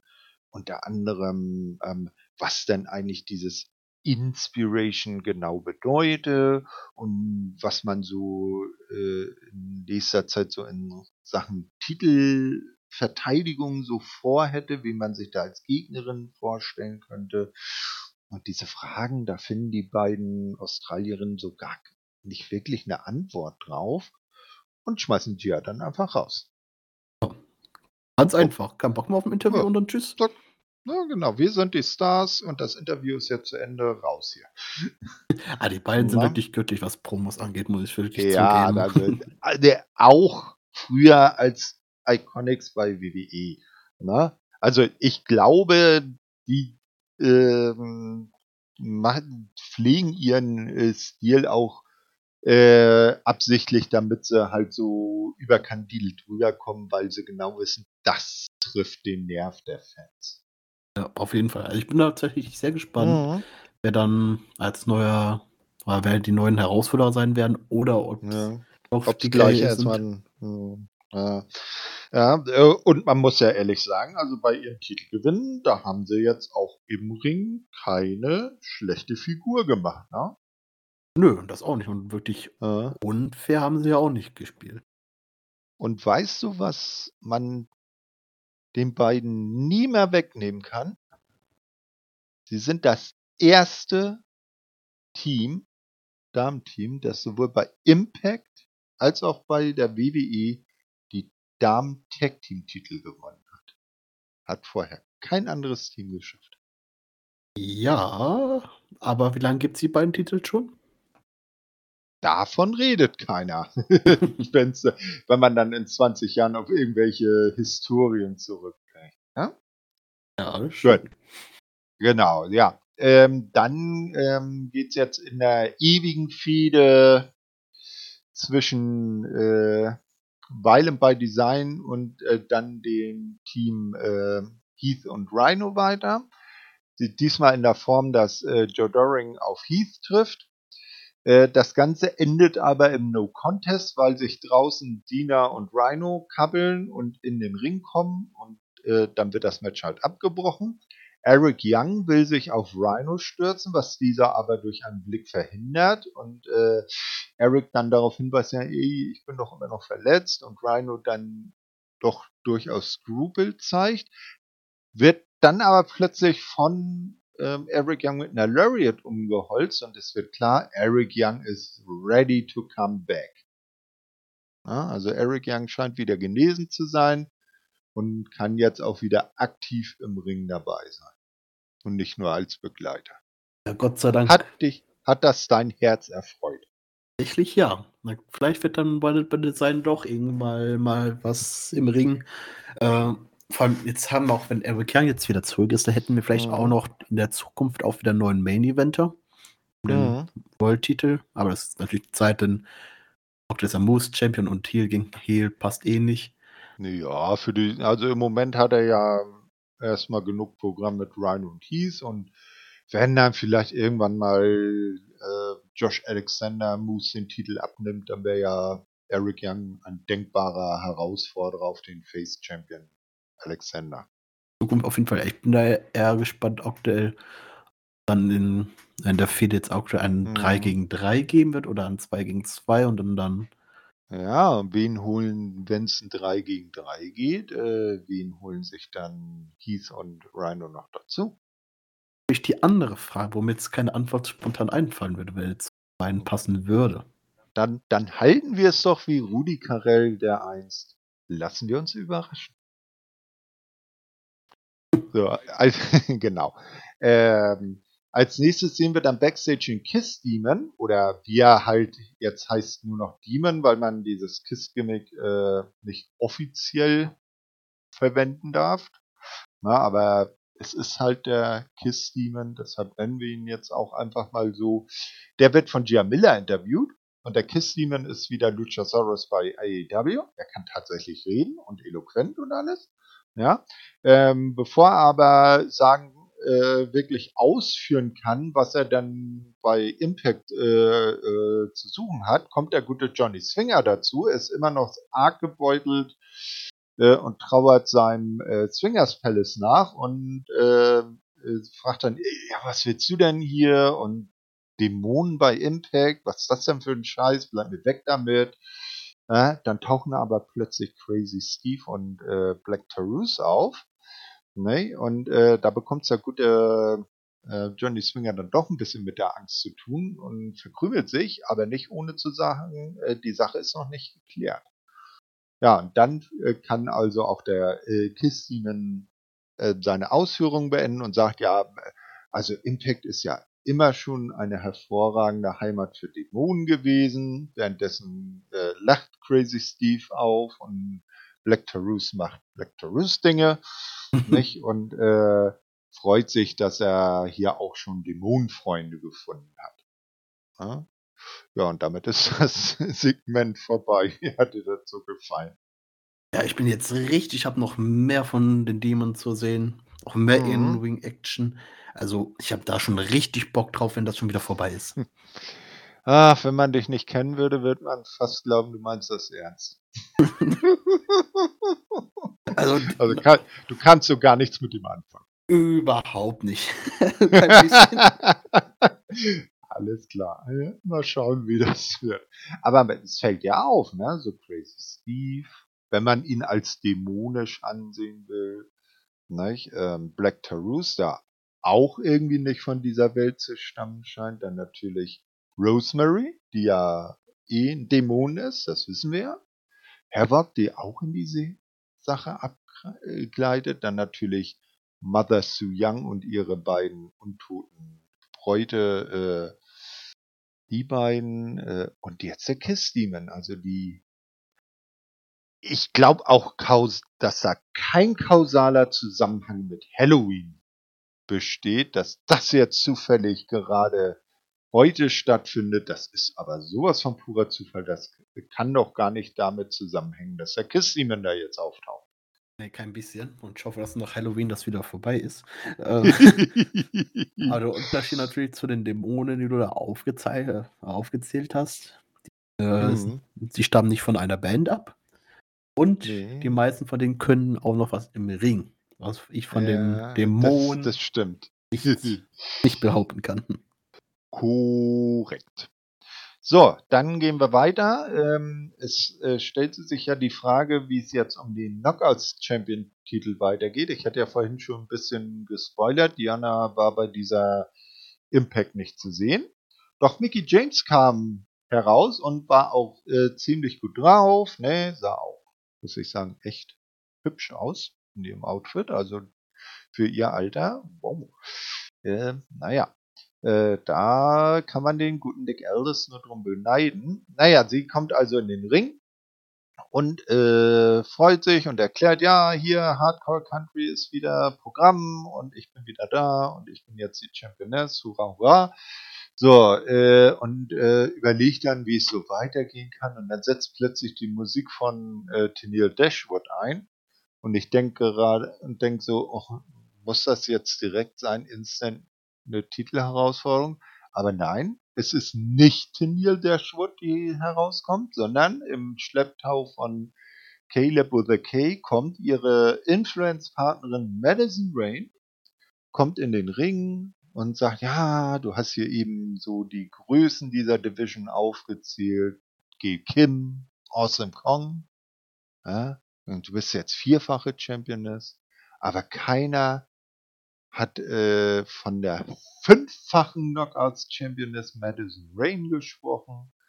Nicht? Äh, ich fordere dich jetzt heraus äh, zu einem Titelmatch. Mickey ist cool damit, nimmt das Ganze an. Am Ende macht Caleb noch einen Lauten und fängt sich eine äh, Schelle von Mickey ein und ist dann ganz geschockt. Und dann ziehen die beiden von Influence wieder ab und Mickey feiert noch ein bisschen.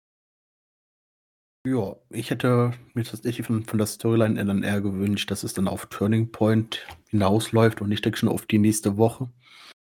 Mhm. Aber an sich natürlich, äh, Mickey James jetzt hier mal kurz äh, Redezeit zu geben als neue Championess macht natürlich Sinn. Direkt die neue Herausforderin rauszubringen macht auch direkt Sinn. Aber dann Titelmatch direkt am nächsten Abend anzukündigen, ey, hätte es nicht unbedingt gebraucht. Mhm. Hätte sie zum, vor allem von der Ansetzung her, wenn man sich überlegt, Mickey James, äh, die vierfache Championess gegen die fünffache Championess Nissen Wayne, das hätte schon auf eine größere Bühne verdient als jetzt einfach, einfach eine Impact-Ausgabe. Naja, wer weiß, vielleicht stellen sie es da ja ein Main-Event, das hätte das Ganze definitiv verdient. Ne? Ja, das auf jeden also Fall. Mindestens, mindestens ein Weekly Main-Event.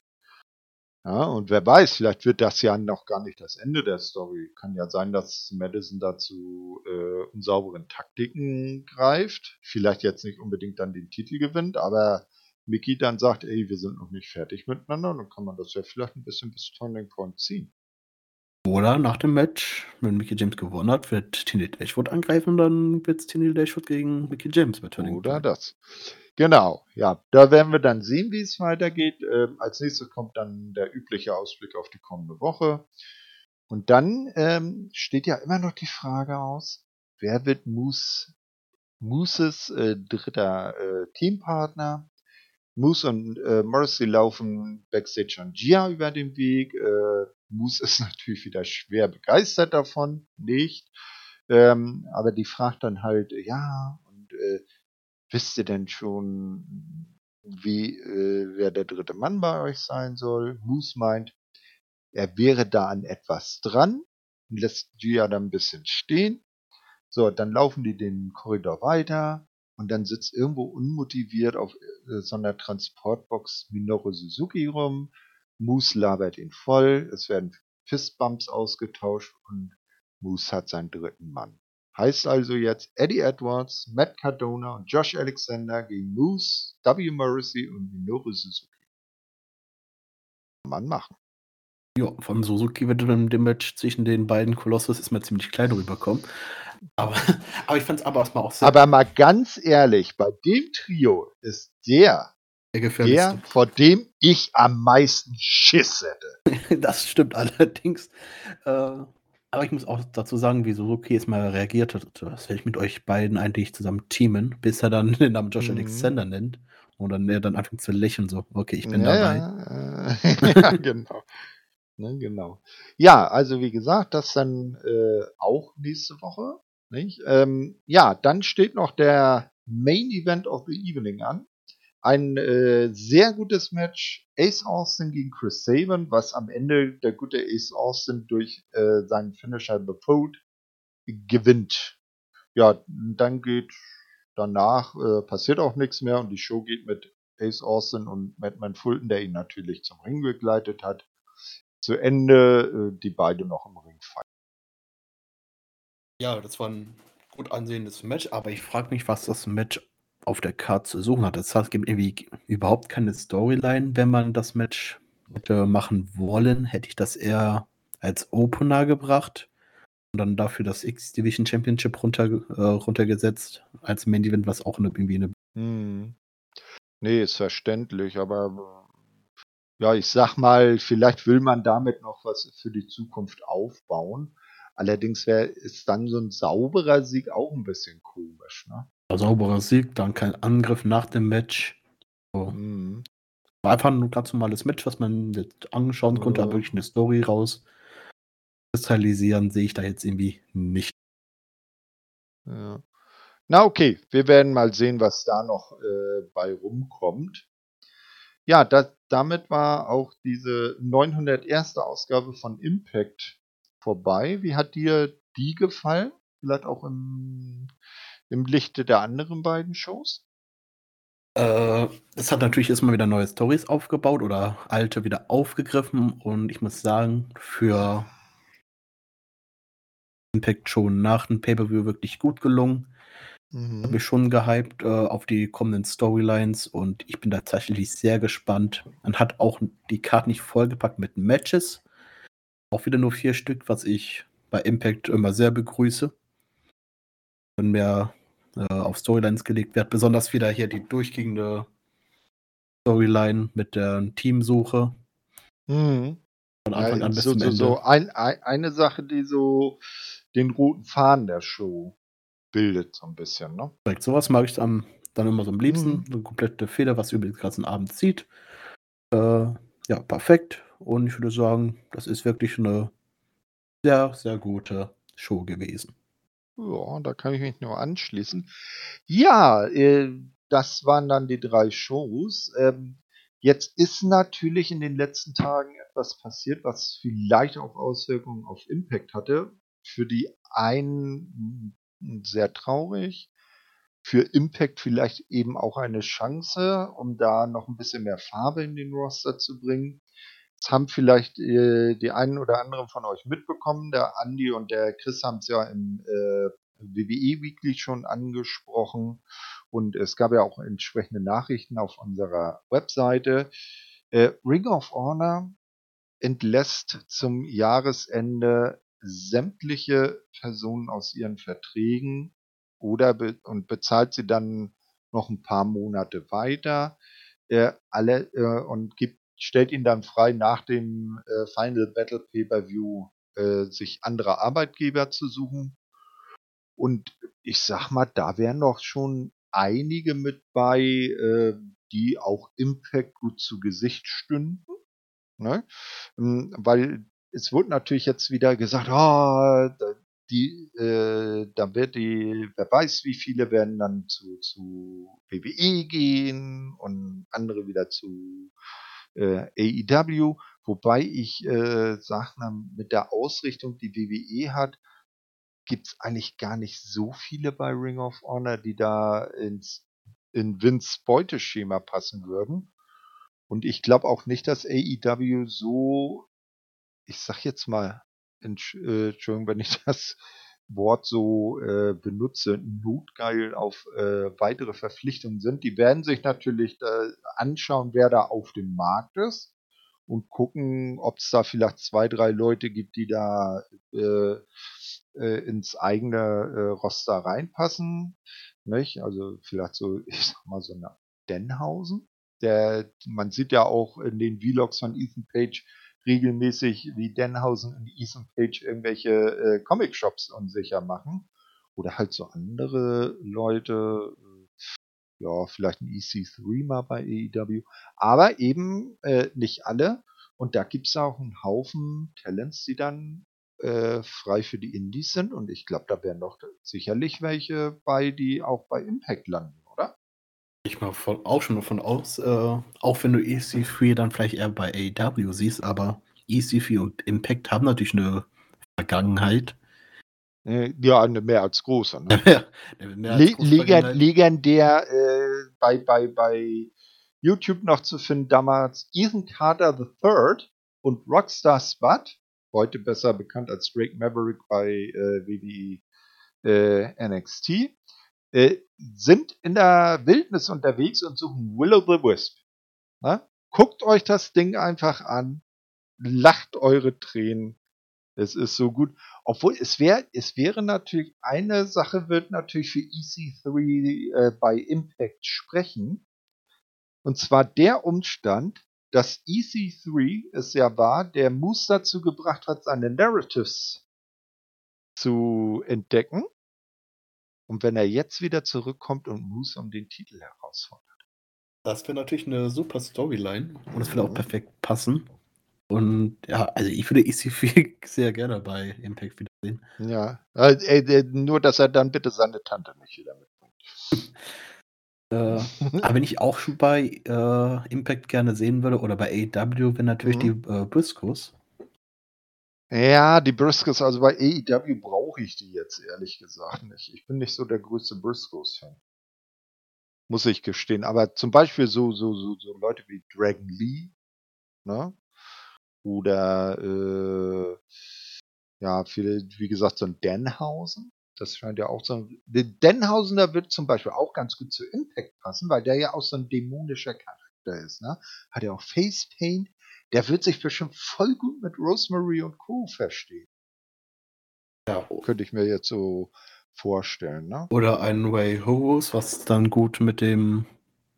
Damit äh, fällt mir der Name von dem hm? Nicht ein äh, anderer, der mit der Maske bei Impact. La Laredo Kid meinst Laredo du? Kid, ja, die beiden werden auch ein äh, super Tag-Team bilden können. Ja, zum Beispiel. Oder vielleicht bei Impact dann ein Rouge. Ne? Also, ja, wäre ja nicht schlecht. Na, wir werden sehen, was sich da so entwickelt, aber ich denke mal, äh, da äh, Impact ja dann eine der jetzt nur noch, ich glaube, drei Promotions ist, die so wirklich auf großer, breiter Linie äh, feste Verträge vergibt. Da sind ja, glaube ich, dann, also, okay, wenn man jetzt MLW noch mit rein in vier Promotions, aber äh, wo man dann ein sicheres Einkommen hat und nicht so diesen Independent Stress fahren muss. Äh, also ich würde mich freuen, wenn da der eine oder andere Ex-ROHler äh, dann bei Impact eine neue Heimat findet. So, aber das jetzt äh, nur so am Ende. Hast du noch ein paar abschließende Gedankenworte oder andere Sachen, mit denen du unsere Hörerschaft erheitern möchtest? Ich möchte mich erstmal bedanken für die guten René und Jens, die auf der, aus der letzten Ausgabe reagiert haben und sich für den Podcast mhm. bedankt haben. Hm, ja, äh, danken wir sehr herzlich für. Machen wir auch gerne für euch. Ja, und äh, schreibt gerne eure Meinung zu den letzten Impact-Ausgaben oder eure Meinung über uns, äh, über Twitter oder auch über das Forum oder aber auch wie der gute René und Jens auf YouTube unter den Kommentaren. Wir lesen uns das alles gerne durch. Mhm. Und ich hoffe, wir hören uns bald wieder. Ja, hast du noch was zu sagen? Nö, also ich habe ja meine Ausführungen eben gemacht. Dann danken wir euch wieder für das Zuhören, hoffen, dass auch diese Sendung euch gefallen hat und verbleiben dann bis in zwei Wochen meinerseits mit einem Tschö mit Ö. Auf Wiederhören.